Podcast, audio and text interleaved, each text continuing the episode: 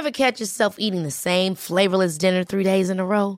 Dreaming of something better? Well, HelloFresh is your guilt-free dream come true, baby. It's me, Kiki Palmer.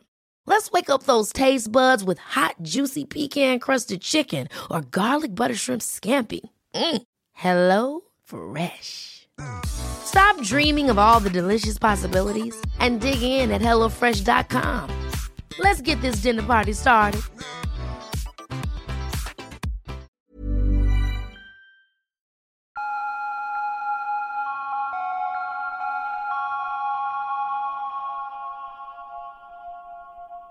En 2017, j'ai intégré une formation en journalisme. Depuis petite, devenir journaliste, c'était mon rêve. Mais je l'avais mis de côté pendant plusieurs années. Après une crise de la trentaine en bonne et due forme, j'essayais enfin de le réaliser. Rapidement, je me suis mise en couple avec un de mes profs. Ce prof représentait tout ce que je voulais devenir. Il avait suivi cette même formation quelques années auparavant, il travaillait pour les plus grands médias, et on disait de lui qu'il avait du talent. Il était un peu plus jeune que moi, et cette école, qui était gérée par un média indépendant, n'avait pas grand-chose de formel. Pourtant, j'ai ressenti pendant toute notre relation un certain déséquilibre. Après les cours, il me conseillait sur mes reportages. J'accordais beaucoup d'importance à son opinion et je cherchais dans son regard le moindre signe de validation. Quelque part, savoir qu'il appréciait ma compagnie, nos conversations, me rassurait sur mes capacités. Un jour, moi aussi je serai une grande journaliste. L'histoire s'est terminée au bout de quelques mois. Aujourd'hui, je me demande si elle aurait été différente s'il n'avait pas été mon prof. Je l'aurais sûrement admiré tout autant, mais est-ce que notre relation aurait été à ce point déséquilibrée? Est-ce que cet ascendant qu'il avait sur moi aurait été aussi marqué? Et surtout, si à 30 ans passés, on peut ressentir autant d'asymétrie dans une relation avec un professeur de son âge, que se passe-t-il quand l'élève est bien plus jeune?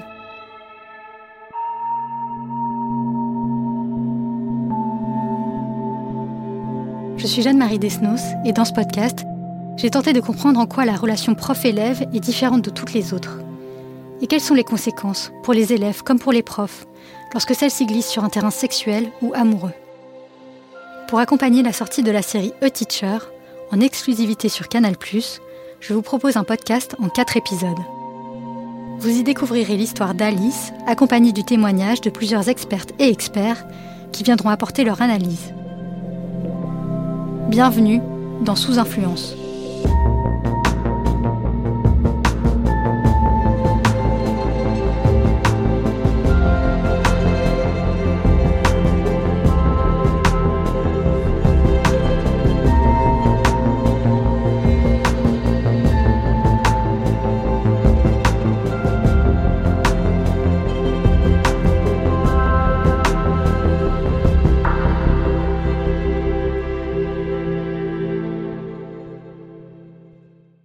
L'histoire d'Alice débute en 2005. Elle a alors 18 ans.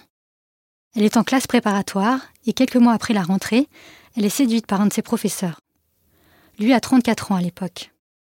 Dans ce premier épisode, elle me raconte son arrivée en classe prépa et comment ce prof a déclenché chez elle des sentiments très forts, jusqu'à tourner à l'obsession.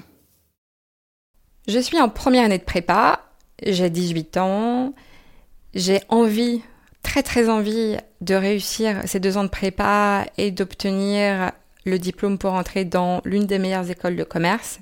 C'est vraiment mon objectif. J'ai pas envie d'école de seconde zone. Je vise l'une des trois meilleures. Donc j'ai beaucoup de stress parce que je sais qu'il va falloir travailler énormément pour y arriver. J'avais beau être une très très bonne élève au lycée, ça voulait pas dire grand chose quand on arrive dans une prépa parisienne, surtout quand on vient d'un lycée de banlieue. J'ai cette euh, pression de vouloir quand même être parmi les meilleurs parce que j'ai pas envie d'être reléguée dans la moyenne et surtout pas en bas de liste. Donc euh, je suis déterminée à vraiment faire ce qu'il faut pour y arriver en ayant un petit peu peur de pas être à la hauteur. La culture chez moi, c'était plutôt TF1 le samedi soir que les visites au musée ou l'opéra et du coup, j'ai aussi un petit peu ce complexe de banlieusarde qui essaye de monter à l'échelle sociale mais en ayant l'impression de ne pas concurrencer avec les mêmes avantages innés que les autres élèves qui m'entourent. Mon petit copain, à ce moment-là, c'est le même petit copain que j'ai eu au lycée, à savoir mon tout premier petit copain avec qui je suis sortie en seconde. Après des années collège difficiles où clairement j'étais pas le type de fille qui intéressait les garçons, je me trouvais trop grosse, mal dans ma peau, j'avais vraiment l'impression que euh, les garçons s'intéressaient pas à moi. J'étais vraiment le cliché de la fille qu'on n'invite pas à danser euh, pendant les booms, alors que euh, j'étais copine avec des filles super populaires qui voilà plaisaient aux sportifs de la classe et donc j'avais ce complexe de me dire mais finalement moi bon je suis pas intéressante, je peux pas plaire, je suis moche, je suis grosse. Enfin, j'avais vraiment une confiance en moi hyper limitée à ce moment-là, qui commence à s'améliorer un petit peu au lycée, donc à partir du moment où je me mets à sortir avec un garçon. Ça a été une sorte de tampon euh, de validation sur moi. Je suis quand même digne d'avoir un copain et en plus un garçon qui était considéré comme plutôt pas mal, plutôt beau gosse. Donc finalement, il y avait une certaine surprise de la part de mes amis que moi, j'ai pu réussir à plaire à ce garçon-là. Alice reste avec ce garçon tout au long du lycée. En début de prépa, elle est tellement stressée qu'elle développe des troubles alimentaires. C'est grâce au soutien de son petit ami qu'Alice reprend confiance en elle et arrive, au bout de quelques mois, à être dans les meilleurs de sa classe. Donc en début d'année, les professeurs nous présentent les colleurs qui vont intervenir au cours de l'année sur leur matière. Un colleur, c'est un prof qui intervient dans les classes préparatoires pour entraîner les élèves aux oraux de leur concours. Ça peut être un professeur du lycée dans lequel se trouve la prépa ou un intervenant extérieur. Notre professeur de culture générale nous présente les différents intervenants qu'on va avoir la chance de rencontrer sur l'année et donc, on apprend que l'un d'eux est écrivain. Alors tout de suite, euh, c'est assez chic, ah, super, un écrivain qui vient nous faire passer d'école. Euh. donc, euh, avant même de l'avoir rencontré, je suis déjà un petit peu intriguée quand même par cette personne. Ça rend déjà le personnage intéressant de base, même sans l'avoir rencontré en personne. La spécificité de la culture générale, c'est qu'on ne peut pas forcément tout apprendre euh, en trois mois de prépa euh, en potassant ses bouquins. Quand on n'a pas eu une culture générale transmise par ses parents, qu'on n'a pas été élevé dans des bouquins, dans une euh, richesse artistique, ben, on a beau essayer de rattraper ça, on part forcément avec quand même quelques lacunes. Arrive le jour de la première colle avec lui, finalement un peu stressé, mais comme je l'étais euh, toujours. Euh, lui en face est très professionnel. Donc je remarque, bien sûr, qu'il est quand même plutôt beau gosse, voire, euh, voire carrément beau gosse. Mais ça me, je me laisse pas perturber par ça, puisque mon objectif là, quand même, c'est de réussir ma colle et d'avoir une note convenable. Il est plutôt grand, il est barin, avec les cheveux pas trop courts. Il a une certaine nonchalance et un look assez décontracté quand même qui le rend accessible. Il a l'air à l'aise dans ses baskets et je trouve ça assez attirant. Donc je fais ma soutenance, je présente, je présente ma colle, il me fait ses retours, ça s'arrête là, tout à fait normal. Et c'est le cas pendant l'école suivante. En écoutant Alice parler de ce professeur, écrivain, beau gosse, bien dans ses baskets, je me dis qu'elle sort un peu de sa posture d'élève. Qu'elle s'intéresse à lui, pas seulement pour ce qu'il peut lui apporter en tant que prof, mais aussi en tant que personne. Mais c'est quoi au fond une posture d'élève? Et qu'est-ce que c'est la relation prof-élève? Est-ce qu'elle se limite à un professeur qui dispense un savoir et à un élève qui l'écoute? Ou bien est-ce que, comme ici, cette relation peut être amenée à dépasser le cadre purement institutionnel? Pour répondre à ces questions, je me suis tournée vers Gaëlle Espinoza, enseignante-chercheur en sciences de l'éducation à l'Université de Lorraine. Elle est autrice du livre L'affectivité à l'école, l'élève dans ses rapports à l'école, au savoir et au maître. D'après ses recherches, dans une salle de classe, la relation ne peut pas se limiter à quelque chose d'uniquement académique. Des affects vont forcément se développer. Cette affectivité, c'est aussi simplement lorsque deux individus humains se rencontrent et que cette relation va générer chez eux euh, ben, des émotions, euh, des sentiments, euh, un attachement, une répulsion aussi. Hein. On a souvenir tous de d'enseignants qui nous ont vraiment pas plu du tout et des enseignants qu'on a adorés. Donc ces, éléments-là d'adoration ou de répulsion font partie de la relation institutionnelle et l'enrichissent. Voilà. Et mon constat était parti du fait que tout compte fait, les textes officiels de l'éducation nationale ne parlaient pas de ça. Or, ça, ça existait dans la salle de classe. C'est quelque chose qui est problématique en France. C'est-à-dire, c'est, ça peut être choquant pour les enseignants qui vont vous dire mais bien sûr que je suis professionnel avec les élèves, mais bien sûr que je ne ressens pas ces choses-là et que si je les ressens, j'essaie de passer outre. Je dis mais comment vous faites? Il me dit ben, je me débrouille. Mais en quelque sorte, euh, je suis pas convaincue. Par exemple, les phénomènes de chouchou et de tête à claque, c'est bien qu'à un moment donné, affectivement, il y a quelque chose qui a dérapé. C'est-à-dire que l'enseignant n'a pas été capable de garder une posture professionnelle, n'a pas été capable de garder une distance nécessaire au fait de ne pas traiter certains élèves en chouchou et certains autres en tête à claque. Donc parler de la relation affective, pour moi, ça ne devrait pas être tabou. Ça devrait nous permettre de pouvoir dépasser ce que les enseignants parfois croient arriver à gérer ou à réguler. Quand un enseignant vous dit, oh, cet élève-là, je ne le supporte plus, je me dis, c'est quand même problématique. Surtout s'il reste 3, 4, 5, 6 mois de classe et que l'élève est 6 euh, heures par jour avec l'enseignant dans la classe. Ce que dit Gaël Espinoza, c'est que, d'un côté comme de l'autre, des émotions, des sentiments vont émerger, et qu'au lieu de faire comme si ça n'existait pas, il serait sans doute préférable d'en tenir compte, afin d'éviter les dérives. Quelques semaines après la première rencontre, au cours d'une nouvelle colle, Alice sent que la relation prend un nouveau tournant. Donc là, on est au printemps.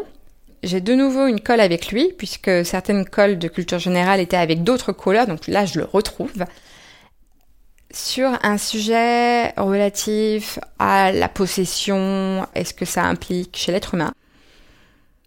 Et j'ai la bonne idée de citer dans ma soutenance Jean-Jacques Goldman, parce que j'avais une phrase d'une de ses chansons en tête qui m'a semblé appropriée. Ce n'est plus je pense, mais j'ai donc je suis. Donc j'ai sorti cette phrase-là, sans avoir l'impression que c'était complètement délirant. Mais alors au moment de la restitution, Là, il commence à se moquer gentiment de moi en me disant non mais vraiment vous pouvez pas sortir des citations comme ça, c'est pas possible. Euh, du Jean-Jacques Goldman, non vraiment ça passe pas. Donc euh, j'essaie de me défendre hein, quand même un petit peu en disant bah quand même hein, Jean-Jacques Goldman il est connu par des millions de personnes, euh, mais bon soit ok c'est pas approprié. Et dans cet échange là où il commence à me taquiner un petit peu, là je sens une connexion, là je sens un truc je sens qu'on a dépassé un tout petit peu le cadre euh, prof-élève, le cadre académique, et qu'il y a un petit jeu de séduction qui commence. Euh.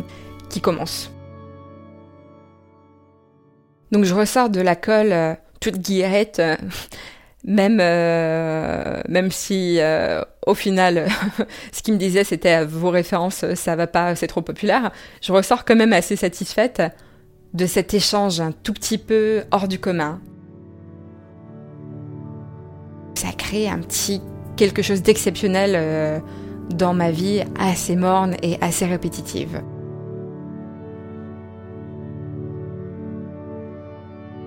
Forcément, cette situation euh, va me faire fantasmer, je vais imaginer des choses, mais sans y croire vraiment sérieusement. Mais quand même, l'idée de pouvoir plaire un homme de son âge, un homme de sa stature, de son ampleur, on va dire, forcément, c'est très très valorisant pour moi. J'ai demandé à Gaël Espinoza pourquoi les profs deviennent si souvent la cible des fantasmes de leurs élèves. Au départ, ça va se jouer autour de la transmission du savoir, c'est-à-dire, euh, en général, on, est quand même assez euh, admiratif de gens qui savent, et euh, l'érudition, la vivacité intellectuelle, c'est des choses en général qui nous attirent. Et puis après, c'est vrai que le métier d'enseignant, c'est un métier d'exposition quand même. On est debout devant une salle de classe, on gravite dans les amphithéâtres. Du coup, on est aussi constamment sous l'œil de l'élève. Et ces étudiants-là sont à un âge de leur vie où ben, ils vont faire attention à l'image, à l'érudition intellectuelle. Et puis, troisième élément, c'est que je pense qu'on est en face de jeunes adultes qui vivent aussi les choses de façon parfois décuplée du fait de leur jeunesse. Et donc, du coup, euh, tout va être va prendre beaucoup plus d'importance certainement que, que plus tard dans la vie, euh, euh, lorsqu'on vieillit, par exemple. Le fait qu'on a ces émotions décuplées, on peut aussi avoir des réactions parfois un peu excessives.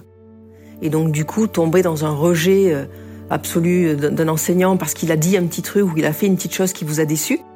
Et de la même façon, tomber en admiration devant un enseignant parce qu'il a dit quelque chose qui est extraordinaire pour vous. Donc euh, voilà, il peut y avoir ces excès. Après, je ne dis pas que tous les jeunes sont dans ces excès-là, mais effectivement, en fonction des âges de la vie, on peut être plus ou moins excessif et en fonction de nos parcours de vie, on peut rester plus ou moins excessif. Et un jeune a toujours besoin, en quelque sorte, d'un, ce que justement les chercheurs aux, États-Unis parlent d'une personne ancrage, une personne tuteur en quelque sorte, qui soit autre qu'un élément de la famille. C'est-à-dire que parfois on a des jeunes qui sont euh, aussi euh, en difficulté pour parler par exemple avec leurs parents, avec leurs oncles et tantes ou, grands-parents, et qui vont euh, être beaucoup plus à l'aise à venir discuter avec des adultes extérieurs à la famille. Et les adultes qu'ils voient le plus à l'extérieur de la famille, c'est certainement leurs enseignants. Au cours des oraux suivants, Alice tente de percevoir de nouveaux signes d'intérêt de la part du colleur sans vraiment savoir à quoi s'en tenir. Elle finit par en parler à ses copines.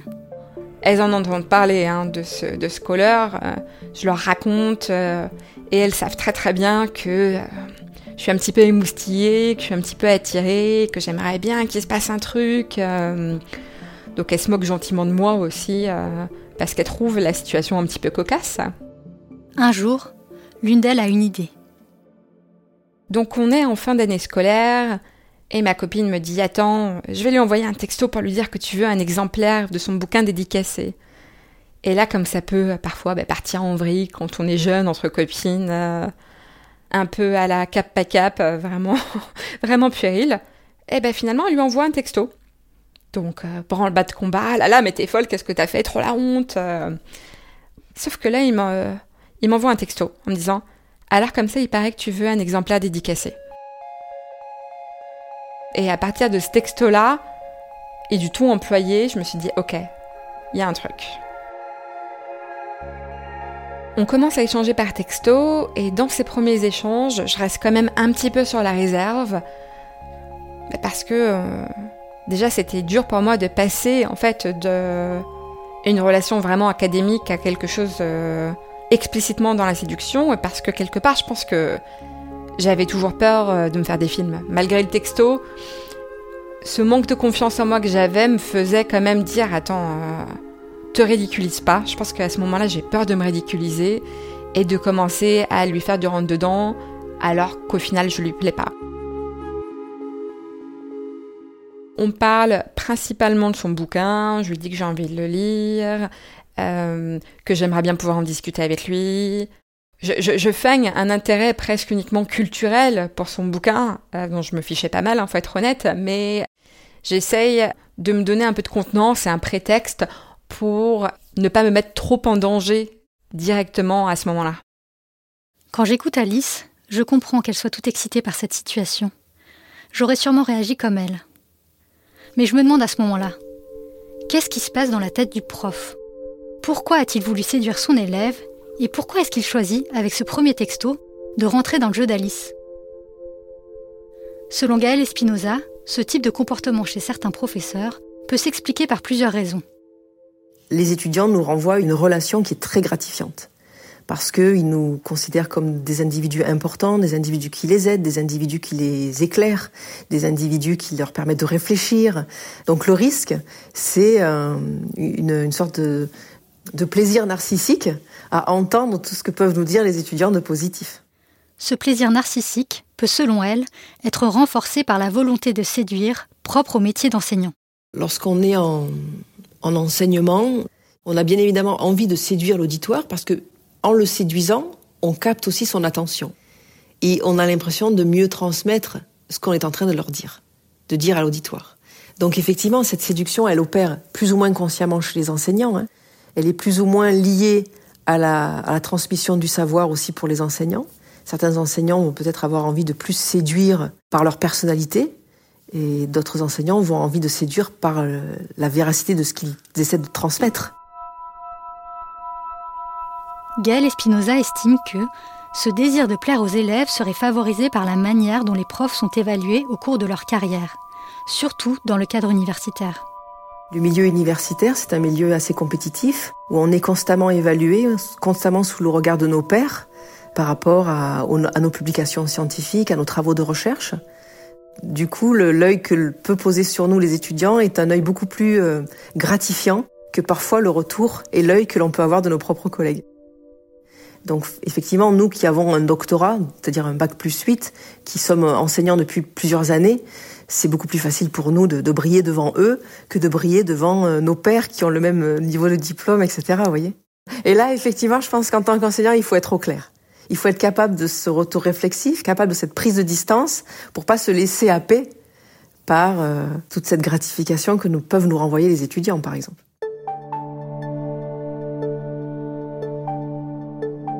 C'est cette prise de distance qui a manqué au couleur d'Alice quand il lui a envoyé ce premier message, puis les suivants. Et ces textos n'ont fait qu'augmenter le désir d'Alice. Même si j'essaye de rester prudente et de pas m'emballer, bon, c'est plus fort que moi, je m'emballe. Donc je commence à imaginer ce qui pourrait se passer. Je commence forcément à, à projeter des relations intimes avec lui en me demandant mais dans quel cadre, comment ça va se passer? Je commence à beaucoup beaucoup penser à lui forcément, le statut de professeur, ça va alimenter un certain fantasme. Le fantasme de l'autorité, je peux assez aisément imaginer comment ça pourrait déraper dans une salle de classe pendant une colle à 18h alors qu'il y a plus grand monde dans le lycée. Forcément, ça va nourrir mon imagination déjà bien fertile et mon envie de vivre des choses un petit peu exceptionnelles. Donc on rentre dans les clichés de domination, dans euh, aussi ce côté euh, apprentissage de la vie, au-delà de l'apprentissage de la culture générale, pourrait m'apprendre euh, bah, des choses émotionnellement, des choses sexuellement. Moi, à cette époque, j'ai quand même pas beaucoup d'expérience. J'ai eu donc un ou deux copains avec qui j'ai eu des relations intimes, mais je connais pas grand-chose. Et il y a aussi ce sentiment de quelqu'un qui va m'aider à passer du statut de jeune fille au statut de femme. Le côté interdit, ça rajoute forcément un petit peu de piment. Euh, parce que en faisant quelque chose d'interdit, j'ai l'impression d'être un peu moins lisse, euh, un peu moins bah, la, la, bonne élève, l'élève sage. Le fait que ce soit interdit m'aide aussi à me sentir un peu intéressante. Si ce désir de flirter avec l'interdit se comprend chez les élèves, pour Gaël Espinoza, le rôle du professeur est au contraire de poser et faire respecter les limites. Euh, maintenant, quand on est adulte, qu'on a un statut, qu'on a un travail, il y a certaines limites, je pense qu'on a passé l'âge de les transgresser ou de, les tester, je pense. Il me semble que euh, à partir du moment où on glisse et on transgresse l'interdit, on n'est plus dans notre rôle d'enseignant, et on peut rendre flou les frontières dans cette relation-là et donc venir troubler l'élève. Donc euh, oui, quand on est en construction identitaire, les choses marquent et les choses peuvent marquer durablement, profondément, longtemps. Le colleur d'Alice décide donc clairement de sortir du cadre de la relation prof-élève en continuant de lui écrire. D'autant plus qu'au bout de quelques jours, il lui fait une nouvelle proposition. Il propose d'aller prendre un café. Donc forcément, je suis hyper, hyper excitée, j'en peux plus, je suis complètement fébrile. Euh, j'ai hâte, j'ai peur, euh, je sais plus ce que je dois ressentir et surtout ce que je dois espérer. Je me doute bien que dans un lieu public, on va pas, on va pas sauter dessus. Donc cette première discussion que j'anticipe, que j'imagine qu'on va avoir pour la première fois en dehors du cadre du lycée, elle a beaucoup d'enjeux parce que ça va être le premier moment où je parle de moi, où je m'exprime sur des sujets qui ne sont pas des sujets euh, de culture générale. Et j'ai envie de faire bonne impression, mais en ayant peur euh, bah, qu'il me voit finalement pour ce que je suis, à savoir une petite jeune de 19 ans qui n'a pas vécu grand-chose.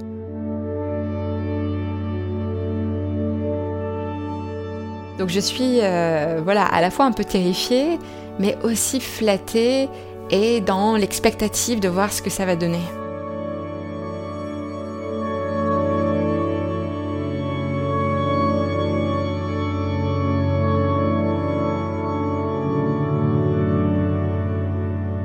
Dans le prochain épisode, Alice arrive, fébrile, à ce rendez-vous tant attendu. Mais à partir du moment où je prends mon courage à deux mains et je le regarde, ben ça officialise aussi un petit peu la séduction. À partir de ce moment-là, On est clairement dans une situation où on se séduit, où on sait que chacun a envie qu'il se passe quelque chose. Je suis Jeanne-Marie Desnos et vous venez d'écouter le premier épisode de Sous Influence. Théo Boulanger en a fait le montage, la réalisation et le mix. La musique du générique a été composée par Marine Kéméré. Celles que vous entendez au sein des épisodes ont été composées par Marine Kéméré et Théo Boulanger. Si vous avez aimé cet épisode et si la relation prof-élève vous interpelle, vous allez adorer regarder A Teacher, la série événement à retrouver en intégralité seulement sur Canal+. Alors, très vite